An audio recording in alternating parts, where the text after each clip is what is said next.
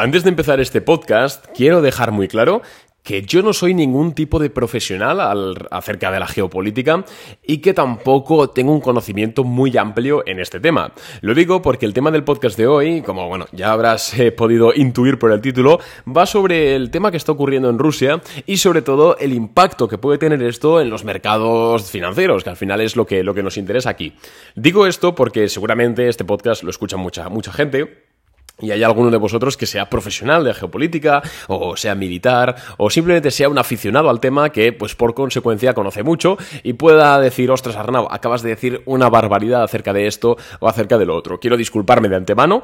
He tratado de, de, hecho, llevo un par de horas investigando bastante acerca del tema para tratar de ser lo más preciso posible, pero pido disculpas por adelantado por lo que pueda, por la burrada que pueda decir sin darme cuenta. Así que nada, este podcast va sobre la, las consecuencias que puede tener esta inestabilidad que estamos viendo en Rusia a nivel de las bolsas, no solo bolsa americana, sino también bolsa europea y como no, pues tendremos que, tocar también un poquito las consecuencias puramente económicas que tenga eh, distintos escenarios que vamos a ver. Así que antes de nada, como siempre, decirte que puedes valorar el episodio del podcast con 5 estrellas, ya que es algo que me ayuda bastante a nivel de moral y de seguir subiendo un podcast diario, que por supuesto en verano vamos a seguir subiendo un podcast diario de lunes a viernes sin ningún tipo de problema, así que no os, no os preocupéis por eso.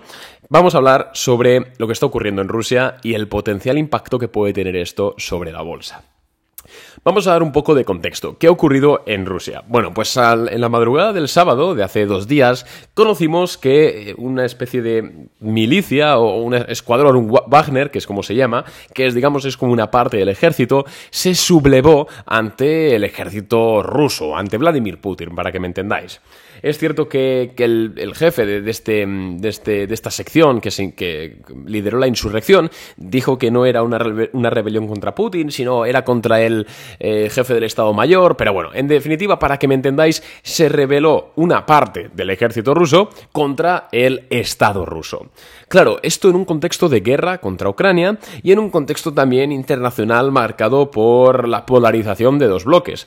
Desde que inició el conflicto armado en Ucrania, se está polarizando por un lado el bloque occidental con Estados Unidos a la cabeza, seguido por Europa y bueno, pues también con, Japón, también con Taiwán, ahora sobre todo con el tema de los chips, etcétera. Y luego tenemos el bloque, digamos, oriental, ¿no? Formado por Rusia, formado por China sobre todo como, como líder, y luego pues también con algunos países de la OPEP, como Arabia Saudí, entre otros. Y también ahora con Brasil, que están empezando a comerciar, a comerciar en monedas propias. Bueno, esto ya lo sabéis. Entonces, claro, eh, una, una, rebelión en Rusia contra Putin, contra el estado actual de Rusia, lo que a priori nos puede indicar es una, una, noticia positiva para Occidente, porque ahora mismo Rusia ya está, entre comillas, cerrada a Occidente.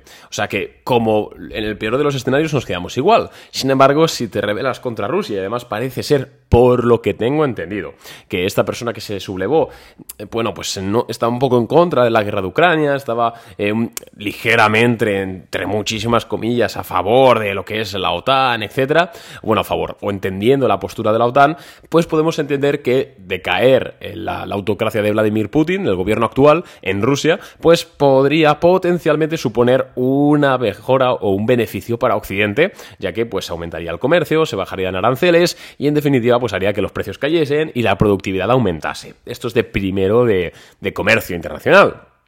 Sin embargo, en este caso, esta, esta sublevación ha quedado en nada. De hecho, creo que menos de 24 horas después de que, de que se sublevase el Wagner, ¿no? Esta zona del ejército, llegaron a un acuerdo con Moscú de que, bueno, dejaban estar su, su, rebelión, el jefe se exiliaba en, Bielorrusia y a cambio, pues Putin no, no, no le pondría cargos por, por insurrección ni nada de esto. Entonces parece ser que ha quedado en agua de borrajas. Pero eh, lo importante no es esto, ya que, bueno, he leído también a bastantes analistas, sobre todo del Wall Street Journal, decir que no es tan importante lo que ha sucedido estos, estas 24 horas, sino lo que significa. ¿Y qué significa? Pues significa que ha podido sembrar la semilla en Rusia de un movimiento en contra de la autocracia actual. ¿Vale? Entonces, no es lo que Muchos analistas no creen que el batallón, bueno, el Wagner haga nada, de hecho ahora ya se ha rendido, pero sí que creen que ese, ese movimiento ha sembrado una semilla en parte del ejército o parte de la población contra Rusia que puede desestabilizar poco a poco el gobierno y eventualmente pues llegar a una derrocación del mismo o unas elecciones eh, donde cambie, ya me entendéis. Y muchos analistas de bolsa dicen, vale, llegados a este momento, si cae Putin y se pone una persona, digamos, más liberal o más en, lo, económico, quiero decir, ¿eh? o más aperturista, pues puede ser positivo para pues, eh, la importación, o bueno, la importación, si lo miramos desde el punto de vista de la OTAN, sobre todo de Europa, de pues materias primas, materiales pesados, y puede perjudicar a China, ya que recordemos que, bueno, pues China está importando muy barato de Rusia y beneficiándose de que Rusia, em, digamos, de ese arbitraje de materias primas, ¿vale? Entonces, claramente muchos analistas dicen, dicen, dicen eso, ¿no? Que es positivo para, Occidente y por ende positivo para las bolsas. Claro, quiero dejar, yo quiero decir algo muy importante, y es que nosotros como inversores, tanto como inversores particulares o inversores institucionales, tenemos eh, una, digamos, una predisposición por querer adelantarnos al futuro muy, muy potente. Y mi recomendación, en base a mi experiencia y en base pues, a todas las lecturas y el conocimiento que, que he adquirido, es que es muy mala idea, o suele ser bastante mala idea, operar pensando en lo que puede suceder en el futuro por cuestiones geopolíticas. De hecho, el mayor ejemplo lo tenemos eh, en la guerra de Ucrania. En 2022, cuando inició la guerra de Ucrania, creo que fue en el mes de marzo, si no recuerdo mal, claramente tuvimos una reacción al segundo de los mercados. El, DAX 30, por ejemplo, alemán, las bolsas europeas se desplomaron un 20-30%, eh, las materias primas se dispararon de precio, y esto, si le preguntases a cualquier analista del momento qué estaba sucediendo o qué, qué iría a suceder, mejor dicho, te hubiese pintado la situación fatal. Te hubiese dicho, esto pues va a hacer que la inflación se dispare, va a hacer que el precio de las materias primas no vuelva a bajar en mucho tiempo, que las bolsas entren en profunda crisis. Incluso se hablaba, no sé si lo recordáis, del invierno que iba a pasar Europa este invierno pasado sin poder acceder al gas ruso o pudiendo acceder al gas ruso barato. Y finalmente, por supuesto, no ha sido una situación positiva, las cosas como son, al final un conflicto armado nunca eh, va a dar una externalidad positiva, pero no ha sido lo que la mayoría de analistas pensaban. De hecho, nada más lejos de la realidad. Después de esa caída, los índices europeos rebotaron como no lo hacían desde el COVID, en prácticamente nube y volviendo a máximos históricos, en plena guerra de Ucrania. El precio de las materias primas, con esa subida después de la confirmación de, de la guerra, prácticamente tocaron techo y desde entonces no han parado de caer. El precio del, gas está en mínimos de hace mucho tiempo, el precio del petróleo también, si quitamos la pandemia, porque ahí obviamente hubo una caída, eh, creo que los mínimos son de más de 10 años. Entonces, al final lo que quiero decir es que si ya es difícil tratar de adivinar lo que va a hacer la bolsa o los, o los mercados o los precios ante un evento normal, es todavía más complicado tratar de adivinarlo cuando se trata de eventos geopolíticos, ya sea guerras o ya sea eh, bueno, cualquier cosa geopolítica. Ahora también está sucediendo algo muy similar con Taiwán. Muchas personas, eh, muchos analistas se están poniendo cortos en TSMC, en Taiwan Semiconductor, que es una de las fundiciones de chips más grandes del mundo y que, como su nombre indica, está ubicada en Taiwán, eh, porque dicen que si China la toma podría nacionalizarlo, etcétera. Que sí, que podría ser, pero al final cuando en temas geopolíticos como intervienen tantas fuerzas, tantos intereses y tantas cosas que nosotros como ciudadanos de a pie no sabemos, es muy, muy, muy complicado eh, predecir algo. Y si me permitís la opinión, no es práctico para nosotros como inversores poner nuestro dinero en compromiso en este tipo de cosas. Yo siempre recomiendo lo mismo. Yo recomiendo no tratar de adivinar el futuro nunca, cuando se trata de conflictos geopolíticos todavía menos, y simplemente lo que hay que hacer es actuar en consecuencia al momento presente. ¿Qué hicimos nosotros en Boring Capital cuando el tema de la guerra de Ucrania? Lo que hicimos, si, no, si lo recordáis, fue estar prácticamente un mes, mes y medio sin operar. De hecho, fue el momento en el cual nosotros cerramos el servicio Boring Capital durante abril, mayo lo cerramos, no te podías hacer cliente, puesto que no tenía sentido, ya que pues no, íbamos no, estábamos mandando ideas de inversión, entonces no te vamos a hacer pagar si no estamos haciendo algo, esto es evidente, ¿no? Em, tuvimos muchas críticas en ese momento, yo he hecho, hice muchos podcasts comentándolo, pero creo que a la larga ha salido bien, ¿eh? Y si no, bueno, pues, eh, bueno, ha salido bien, de hecho, ¿no? Ya, podéis consultar las rentabilidades. Y luego más tarde, pues, volvimos a operar, en junio, julio volvimos a operar, y en agosto ya volvimos a abrir las plazas para todo el mundo. Em, ¿Qué hicimos? Bueno, pues básicamente no tratamos de estimar nada o, tratamos, o no tratamos de adelantarnos a nada. Simplemente vimos lo que estaba sucediendo y en consecuencia actuamos. Otro caso muy claro, el COVID.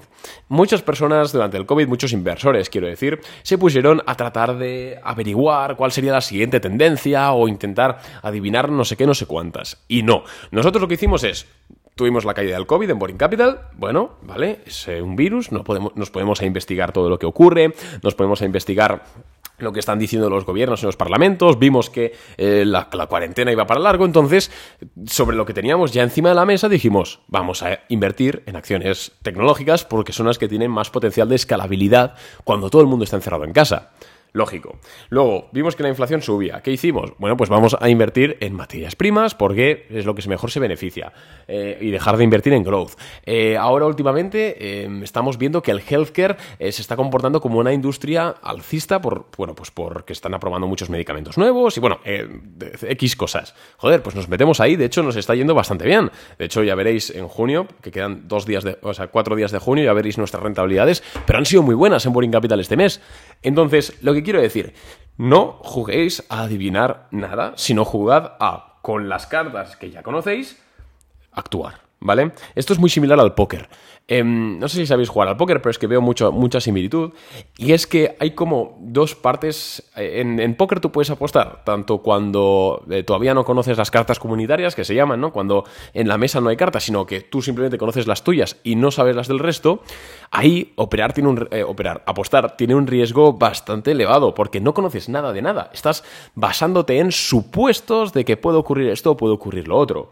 Sin embargo, cuando ya se empiezan a revelar las cartas comunitarias, las cartas que que están en el centro de la mesa, puedes tomar decisiones más precisas. Si bien es cierto que nunca tendrás la certeza de que algo vaya a ser 100% como tú quieres que sea, las probabilidades aumentan. Pues en bolsa, salvando las distancias, es lo mismo. Entonces, ¿qué recomiendo hacer yo viendo esta situación de Rusia? ¿Recomiendo comprar petróleo? ¿Recomiendo comprar gas? ¿Recomiendo vender gas? ¿Recomiendo tal?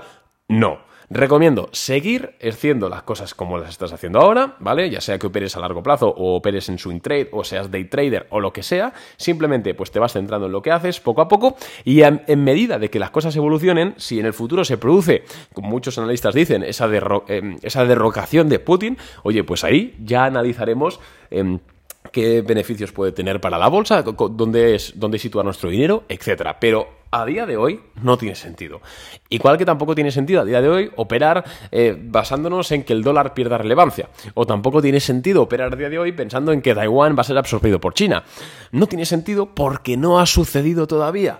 Entonces, mi recomendación es evitar activos calientes que obviamente se mueven y son volátiles por estas cuestiones y solo y exclusivamente operar eh, con este tipo de motivos cuando ya tenemos algo confirmado o algo encima de la mesa. ¿Vas a ganar menos que, con un potencial pelotazo? Por supuesto que sí. Pero a la larga vas a ganar más y vas a ganar mejor y más tranquilo, que es al final lo, importante. Así que espero que te haya gustado el podcast, espero haberte dado ese giro de esa otra perspectiva, porque muchos analistas ahora mismo están ya diciendo directamente, compra esto, compra eso, vende esto, tal. Y no, yo creo que, pues, pues eso, hay que ser un poco más sosegado. Y si quieres recibir todas nuestras ideas de inversión, aparte de nuestros resúmenes diarios de mercado, y tener contacto uno a uno conmigo por Telegram para preguntarme lo que quieras, para hablar de lo que quieras, eh, pero sobre todo las ideas de inversión, que es al final lo que yo opero en bolsa en tiempo real, con pues eh, la zona de stop, el riesgo, el capital a destinar, las instrucciones de compra, las razones, bueno, todo que sepas que puedes hacerte cliente de Boring Capital. Quiero anunciar esto. Y es que junio va a ser el último mes en el cual vamos a tener disponible la prueba de 7 días eh, gratis de Boring Capital. ¿Por qué? Pues porque la verdad es que a nivel comercial no está funcionando, tampoco la gente incluso se está haciendo cliente sin la prueba de 7 días gratis, entonces la vamos a retirar porque tiene un costo fijo para nosotros. Entonces, eh, tienes 4 días, 5 días para hacer esa prueba gratuita de Boring Capital eh, de una semana antes de que la retiremos. Así que en boringcapital.net puedes hacer todo el tema. Bueno, te dejo el enlace en la cajita de más información del podcast. Yo me, me despido, nos vemos mañana con un nuevo podcast y hoy a las tres y media por redes sociales con la apertura del mercado. Adiós.